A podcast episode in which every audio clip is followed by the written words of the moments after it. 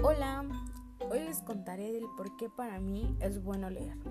Pues leer es divertido, te abre muchas puertas para conocer nuevos sitios, culturas sin necesidad de salir de tu casa.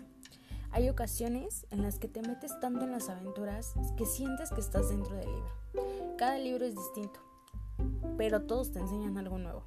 Aprendes cosas que no sabías, te aportan alguna información, disfrutas tu tiempo libre, así que cuando estén aburridos es mejor ponerse a leer que ver la televisión. Pues bueno, yo les voy a estar compartiendo algunas historias que a mí me gustan de cuentos y espero los disfruten tanto como yo.